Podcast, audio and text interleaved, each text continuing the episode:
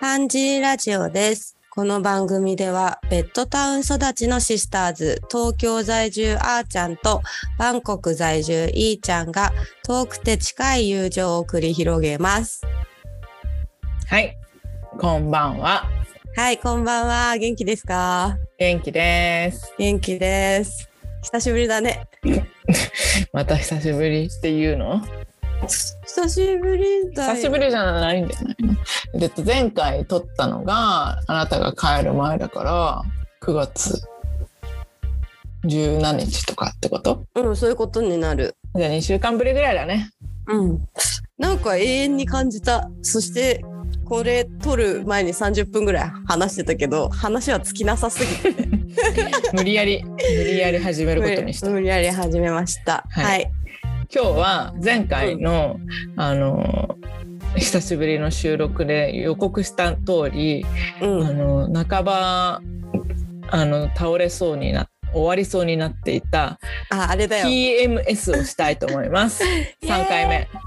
回パ転ンジ休ー業中。うん。パンジームービーソサエティですうん。PMS パンジームービーソサエティ。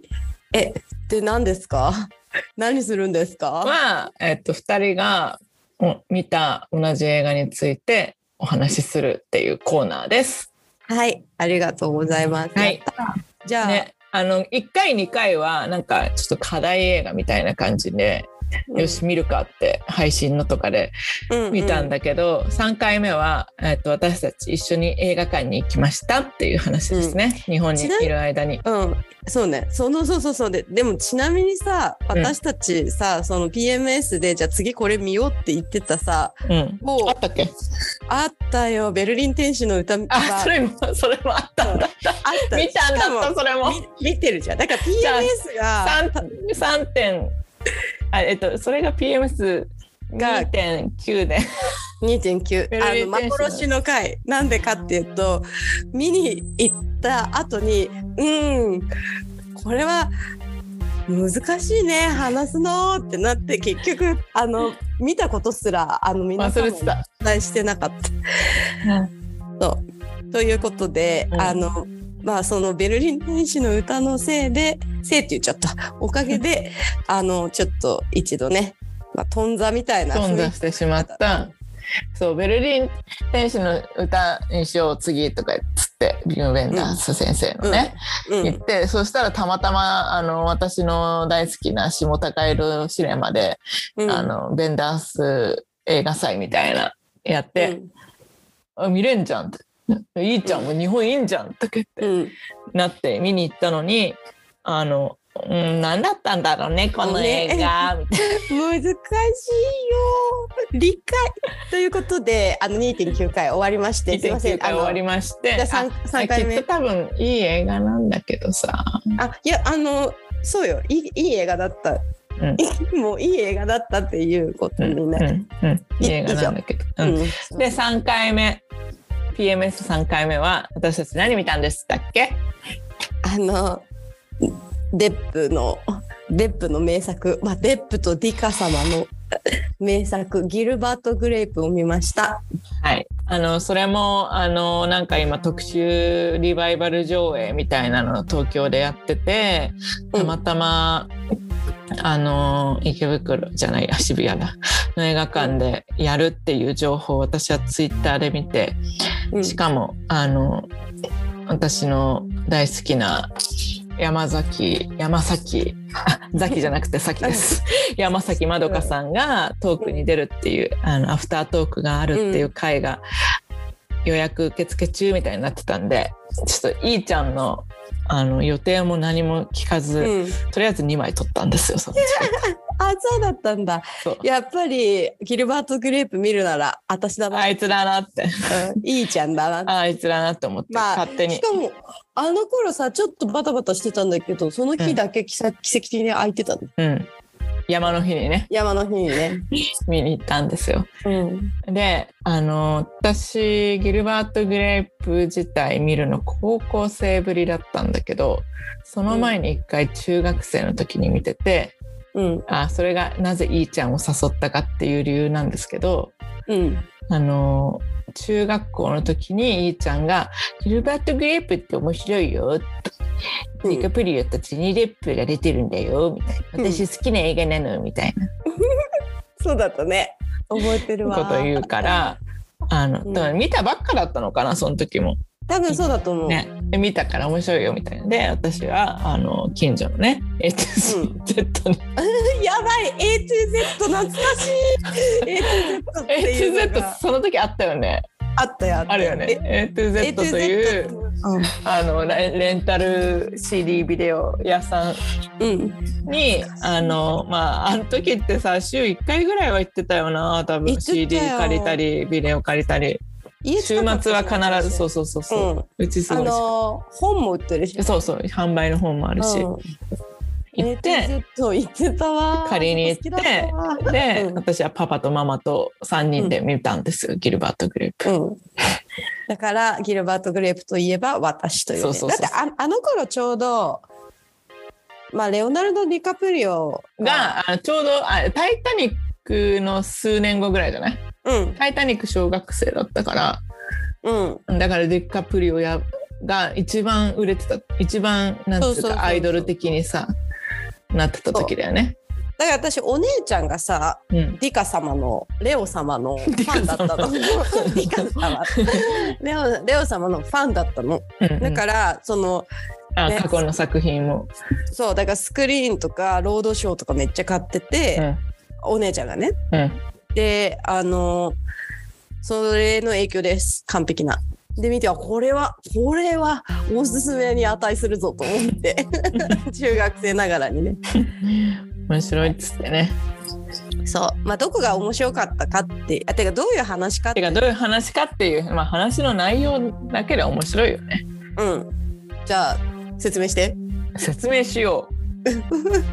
う。なんかアメリカの片田舎のまあいアメリカいわゆるアメリカの田舎っぽいうん町に住んでいる一家がいましてお父さんは亡くなっててうんお母さんがいて子供が4人ぐらいいてまあ一番上がうん長男がはいないのか家に家から出てんだよね。あそうだ長そう男いねるんだ、いるんだよね。うんあのい映るんだ画あいるんだのに見て見直してあそうだったかと思ったんだけど、うんうんねあでれはいいよくできてるうん家にいる一番年上のお兄さんがジョニー・デップ若かりし頃のジョニー・デップ、うあれで何歳ぐらいの設定なんだ二十歳とかかうん私そんなそれぐらいだと思うなな、うん、でまあなんか結構家全体を守ってる感じがあってというのもあのその下にえっ、と多分18歳16歳13歳ぐらいの弟妹たちがいて、うんで末っ子がディカプリオで。うんあうんの末っ子は女の子あっちの方が下なんだ。したしたしただってそあっかごめんなさいね途中で入っちゃったけど、まあ、家族構成で言うとギルバート・グレープって、まあ、お父さん死んでるあちなみにギルバート・グレープはあそのジョニー・デップの名デップ前。の名前、そううんグレープ一家の話で、でお母さんがまあいてで私多分ギルバート・グレープの上にいる気がするけどなデップの、まあ、お姉ちゃんか妹、まあ、結構もう大きくって、うんあの家の家事とか全部やる、ああれお姉ちゃんかもね。うんお姉ちゃんかも。で、えっと、で、ギルバート・グレイプ・デップの弟がディカプリオ。うんででさらに妹がいるのか。妹がいる。で、だって作品の中で16歳の誕生日パーティーみたいなのやるからさ。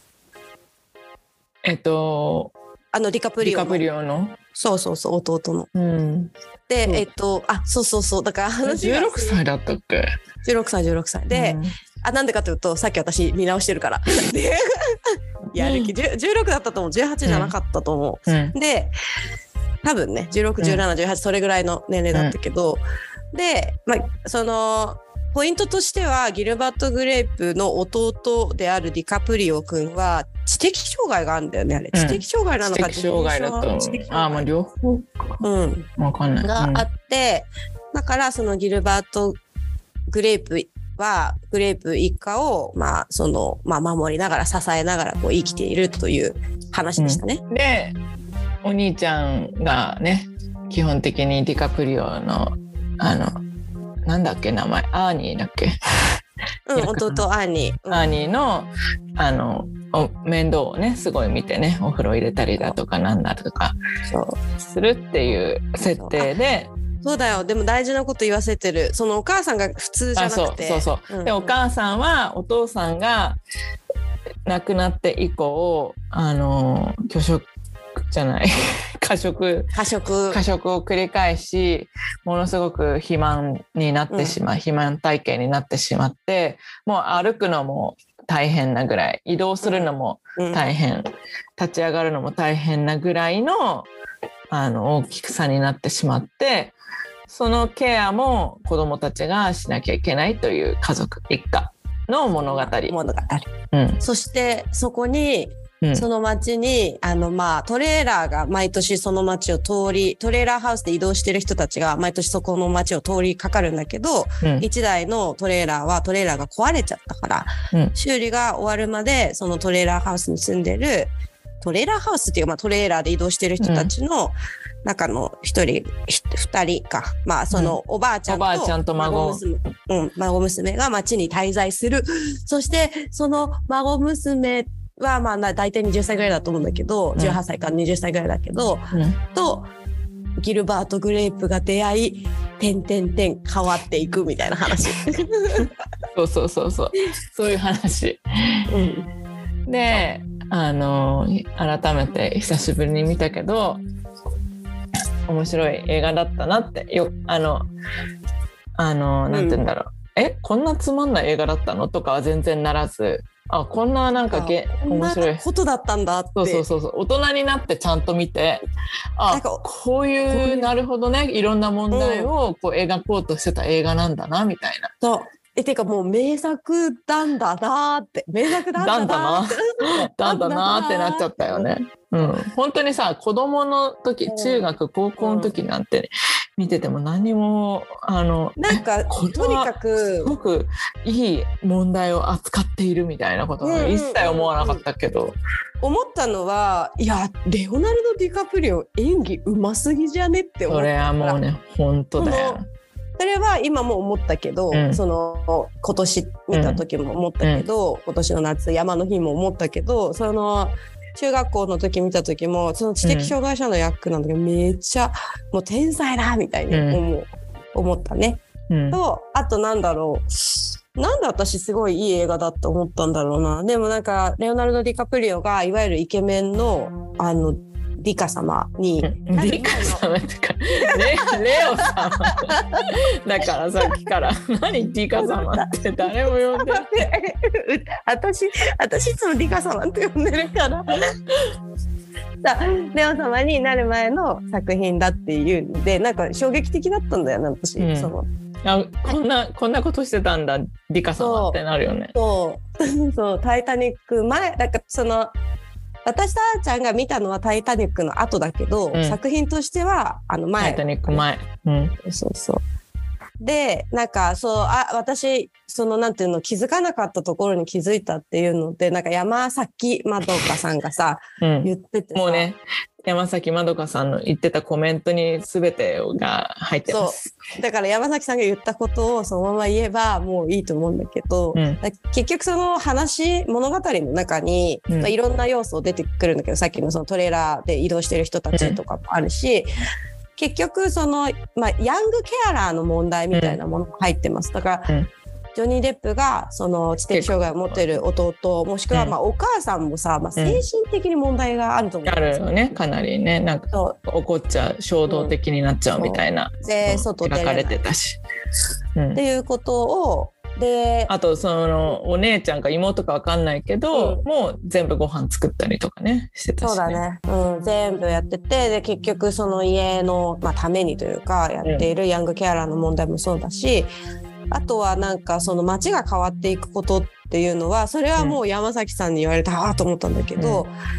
結局あの街の中にジョニー・デップ、まあ、ギルバート・グレープの友達たちが出てきてうんなんか新しいチェーン店ができるんだってことであのハンバーガーのうん大騒ぎしてるんだよね、なんうかんそこで働けばなんかマネージャーになれるかもしれないとかっていうのをやってるんだけど、それが意味するものっていうのはあ、うちの猫が鳴いてる声入ってます。はい。あれそういえばうちの猫どこ行ったっけってあ、本当？うちの猫、ちょっと、まあ、じゃあ、すいませんね。で、あの、そうそうそう。で、それが何を意味してるかっていうのって、まあ、ごめんなさい。ハンバーガーショップができるっていうのもそうだし、ギルドバートグレープは、なんか、近所の、なんていう全の商店のねうん、そう、個人商商店店。もう本当商店っていう感じのうんところで働いてるんだけど、そう近くにでっかいスーパーマーケットができていそうそうそうてそうだんだんお客さんも減ってきてるっていうようななんか大型チェーンができてるっていうことが、そのなんか街が変わっていくっていうことがこう描かれているんだけど、だんだんそういうまあ問題があるっていうとちょっと問題がそれこそあるけどあの弟アーニーレオ様がやっている知的障害がある子とかそのお母さん家から出れないからめっちゃでっかくて、まあ、精神的にも問題があるっていうような人たちをこう街が受け入れられなくなっていく、うんなんかそういう人たちも住めていたっていう街が変わっていくっていうところもかが書かれてるって言われた時に、だよなって思ったよね。そう思うとさかなり早いよねなんかさだってうん郊外な日本でもさ郊外のそのイオン、イオン化現象みたいなことってさ、うんうんうんこの10年5年10年とかでうんうん言われてきてるけど、あの映画って90年代かなっ98年とかうん7年とかじゃないのって。ていう意味ではなんかちょっとなんて言うんだろうそういう問題の方がみたいなのをさ描いてるから、まあアメリカの方が早かったのかもしれないけどねそういう巨大資本が、田舎を93年だっあて。 93年だ、うん。早い、そう。アイオワ州だって。うん、そういうところだよねなんうか、ん。あ、18歳だった兄、あの弟ね。そんな大きいんだうん。いや、そう、なんかすごくこ18歳のお誕生日パーティーが出てくるからねう、うんうん、すごく思った。で、なんか、いや、い 毎回いい映画だったねっていうことに、こう、執執着そししてて、そ執して着点を。いい映画っていいもんですねにな執着しちゃそううんだけどいい映画だし、結局映画っていいよねっていうね。映画って本当にいいもんですねっていう。あちょっと執着しちゃうのがあの常ですが、そうでもなんかどういう風に私見てたかっていうとなんか全員にあまあちょっとあごめんなさいアーニー弟レオ様には感情移入できなかったけどあの年齢が上がっちゃったからかな。なギルバート・グレープにも感情移入したしあの中に出てくる名前忘れちゃったけどギルバート・グレープのまあ不倫相手というかさあの奥さんのこと、気持ちとかも思ったし、ね、ちょうどその頃私日本でさ、まあ、お親のケアみたいの一瞬一瞬だけどねしてたから、うん、なんかねそういう私別に全然ヤングケアラーではないけどさもうヤングではなヤいングじゃね ヤングじゃねええもはやヤングではないもはやヤングではないけどヤングかヤングじゃないかは私が決めるまあいいやでそん で、まあ、もうもう全然ヤングじゃないフォーエバーヤングやばい、フォーエバー21で生きていこう。で、そうそうそうそう、だからそういうのとかでもいろいろ思ったよね。で、しかもパンジータウンにいたからさ、うんなんか、いや、そんなアイオワ州みたいな感じではないけどさ、うんまあ本当に何もないじゃん。もう今や A to G もないしさ、うん A to Z もないしさう、んそう、なんもないからさ、なんか、いろいろ考えてたよね。なんか、家族ってなんだろうとかさ、うんね。まあ、以上。こっち。なんか以上以上そうあのだからあのもし見てない方がいればあのまずジョニー・デップとディカプリオの若い頃の映画っていうだけでもすっごい見る価値があるしあ、本当にね、本当にそう。本当ににそうだよね本当にさいやまずまずディカプリオだよねそう。うん。もうあれは素晴らしい演技だ演技っていうか、うん、すごい。なあんか小さい時から才能があったんだなっていうことをね今才能あるって言ってるってことだけど、え。うんうん。なんか、もう、いいよ。なんか、でも仮にレオナルド・ディカプリオのことも、ジョニー・デップのことも知りませんって人が見たとしても面白いとう思う。んうん普通にお話として面白いと思う。うん、おすすめですね。あのそそううあと私高校生の時に見たのって授業の題材だったんだよね。あ英語だっけそう英語のなんかディクテーションする授業があって、うんうんうんうんなんかひなんだリスニングの授業みたいな感じかな。うんうんうんうんで題材にしてたの。すごいよねそれキルバート・グレープともう一つは「マイ・ネイバー・トトロ」でございます。 「マイネーバートトロトトロトトロ」やばいねいいねそれそうそうそう。何言ってたか全然セリフ覚えてないけど。あのああ I may and you じゃないの私 may あんたはじゃないすごいあの やべえ高校生の時はそのセリフ覚えて超真似してたけどもう忘れちゃった でもなんかあの今思うとその時の先生、私と同い年か年下ぐらいだと思うけどうん何そのチョイスって思っちゃうよねね高高1か高2の女の子たちにギルバート・グレープあリカ様ファンだったのかな世代的にも、ねえリカ様かもしんない、ね、リカ様はど真ん中だったのかも、かもしんないね、うん、でだからさやっぱりそのんなんだろうなまあ知的障害があるっていうことも相まってさ英語結構ゆっくり話してるしそうなんだよね多いしねうんそまあちょっとあの口語が過ぎるところもあるかもしれないけど、うんななんつうんだろう、ううんんうんあのそうでもあと繰り返し言うからさあの子、うん、そうそうそうそうそううん I killed them, Kill them から始まるからねそうもう私その最初のシーンでまああじゃあ何もし見る人がいたらこれどこで行ってたかっていうのをあのまあじゃあお便りください。I kill them! I killed them ってななるそうそうそうそうかわいいよね。うんなんかそんな感じですか ね。そうというようなギルバート・グレープを見ましたっていうあの、うん昔の映画てか小さい時っていうか、うんまあそれってあの J−POP でもありえるんだけど、ああわかる。あわかるのわかる昔聞いてたあうん映画、見た映画があこういうこと言ってたんだみたいなうん現象って名前ついてないよね。つけよっか。ねえねえその現象あるじゃん。うんあの J-POP で超何回か経験してるでしょうんしてるしてるし。てるじゃん。うんで最近気づいたの私。何？ザードの「負けないで」って大きくなっても何も言ってなかった。 はい やばい大きくなっても同じだった。ふとした瞬間につって。なんか、なんかね、テレビでかかってて、うんてか、負けないでって、なんか聞いた瞬間にもう体育祭になるなって思ってない。えわ、ーもう超わかる。かるでしょもうなんか体育祭にしかなんないじゃん、これ曲ってで思もっさて、改めてちょっと歌詞を見てみたら、全然なんか、何の、あの、あの、 なんつうんだろう。あ改めて考ガエル。え、何かみたいなの一切なかった。でもさやっぱりほら変わらないもの。ホステイゴールドっていうことでさだまあだってもう負けないでもう少しあほらそこにゴールはとかってそういう歌でしょ、うん負けないでほらそこにとかさ、うんゴールはどうなんなんとかでしょそうそう。うん、あのじゃあ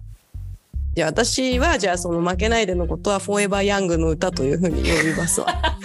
そういうことだ ね。お後がよろしいようで、かかったわ。あ お後がよろしい。いようで。うんいやそれでもいい発見だね。そう面白い発見だった、あうのん、ね確かに。大黒摩季とかやばいじゃん今聞くとあと大黒摩季もやばいけどさうん中島みゆきもあさ、まあそれはもちろんのことうん、うんそれはもう 言わずもちろん言わずもがな言わずもがな。 あ言わず本当だよね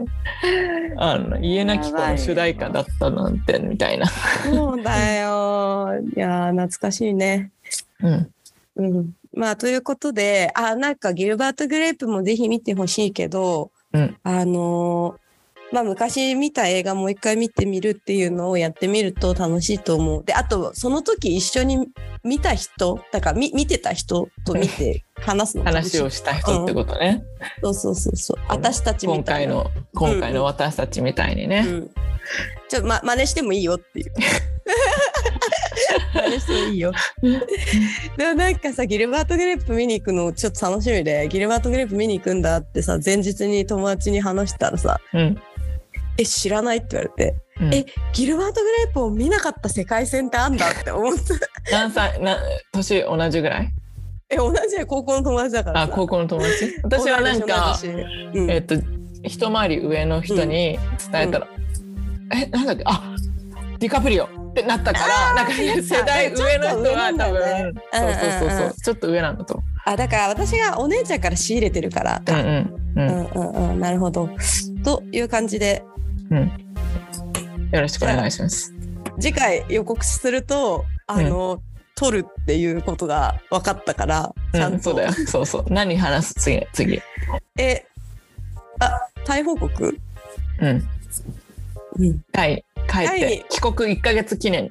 やろうか。うん、オッケー。帰国い 帰帰国一ヶ月記念いいね。だから10月、うん 首絞めるから10月の中旬という感 じではありがとうございました。はい。じゃバイバイバイバイ。またね。はい。